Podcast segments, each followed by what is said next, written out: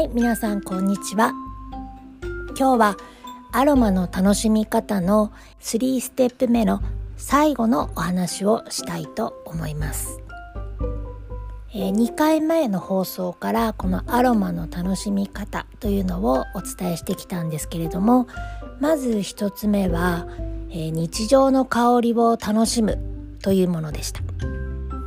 そして2つ目は実際に精油を買って使ってみる。っていうお話をしましたね。はい。そして本日3つ目。3つ目のお話になります、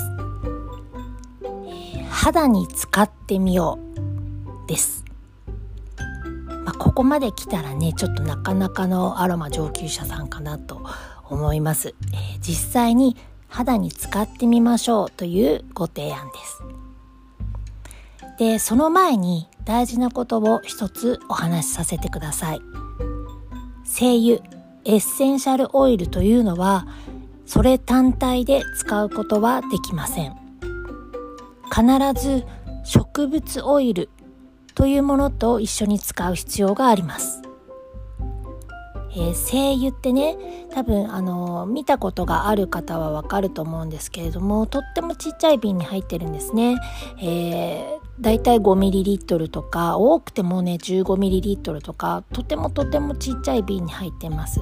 そして毎回の使う量というのは本当に少量なんですね、まあ、1滴とか2滴とかそういうものになります。でこのたった1滴とはいえ精油というのは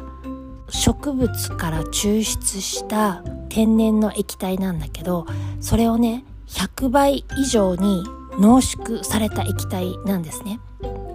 なのでたった一滴とはいえ間違った使い方をしてしまうと肌に悪い影響があるなどといったことも可能性としてあるんですね。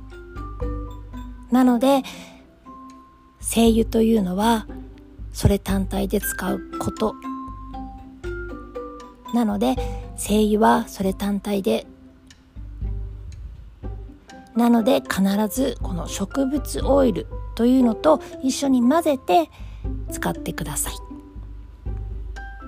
なので必ず植物オイルと一緒に使ってください。で植物オイルと言ったらねアロマの業界では代表的なのがホホバオイルというものです。その他にスイートアーモンドオイルマカデミアナッツオイルアボカドオイルアプリコットカーネルオイルグレープシードオイルごま油で有名なねセサミオイルあとオリーブオイルなんかも植物オイルの一つになります。ただ食用の、えー、セサミオイルごま油だったり食用のオリーブオイルとあの肌に使うオリーブオイルっていうのだとまたちょっと生成具合とかが変わってきますのでできればお肌用のオリーブオイルを使ってください。で、まあ、植物オイルをね買う際のポイントなんかも一応ありまして、まあ、オーガニックのものをおすすめしています。あのオーガニックだからって言ってそんなねあの目ん玉飛び出るほど高いわけではないのでそれほどね値段に違いがないのであれば私はオーガニックをおすすめします。そして初めて買う時には少量を買ってください。初めて買う場合は 100ml 程度がいいかなと思います。えー、同じ植物オイルでもね例えば同じホーバオイルであったとしてもそのメーカーさんによって感触とか香りとか、えー、粘り気とかベタつきとかすごく様々なんですね。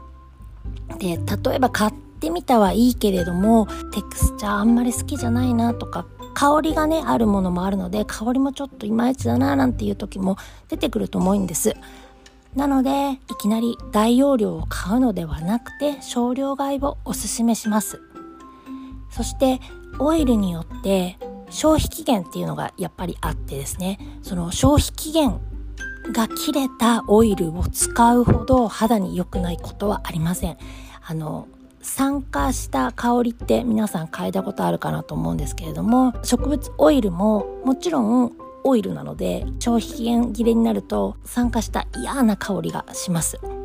そうならないためにもちゃんとね使い切るっていうことがとても大切なので、えー、使い切れる量という意味で少量買いがいいと思います。お手元にエッセンシャルオイルと植物オイルが揃ったら用途に合わせて、えー、体やお顔に使ってみてください。市販のねマッサージオイルとかすで、ー、に出来上がったトリートメントオイルなんかももちろんね楽ちんでいいんですけれども自分で作る自分だけのトリートメントオイルっていうのはねもうそれはもう本当に極上ですね。自分だけの本当にオンリーワンな香りだしオンリーワンの効果が得られると思っています、えー、少量ずつ作ればね毎日香りを変えることもできるし状況に応じて例えば肩こりオイルとか筋肉痛オイルとか腰痛オイルとかシワ予防のオイルとかあとこれからの季節ね乾燥撃退オイルとかヘアオイルとか。もう用途は本当に無限大です。自分でねこうカスタムして自分でそういうマッサージオイルとかトリートメントオイルが作れたら楽しいですよね。はい。というわけで、えー、今日お話ししたのは3つ目の実際肌に使ってみようというものでした。それでは今日も聞いてくれてありがとうございます。また次回をお楽しみに。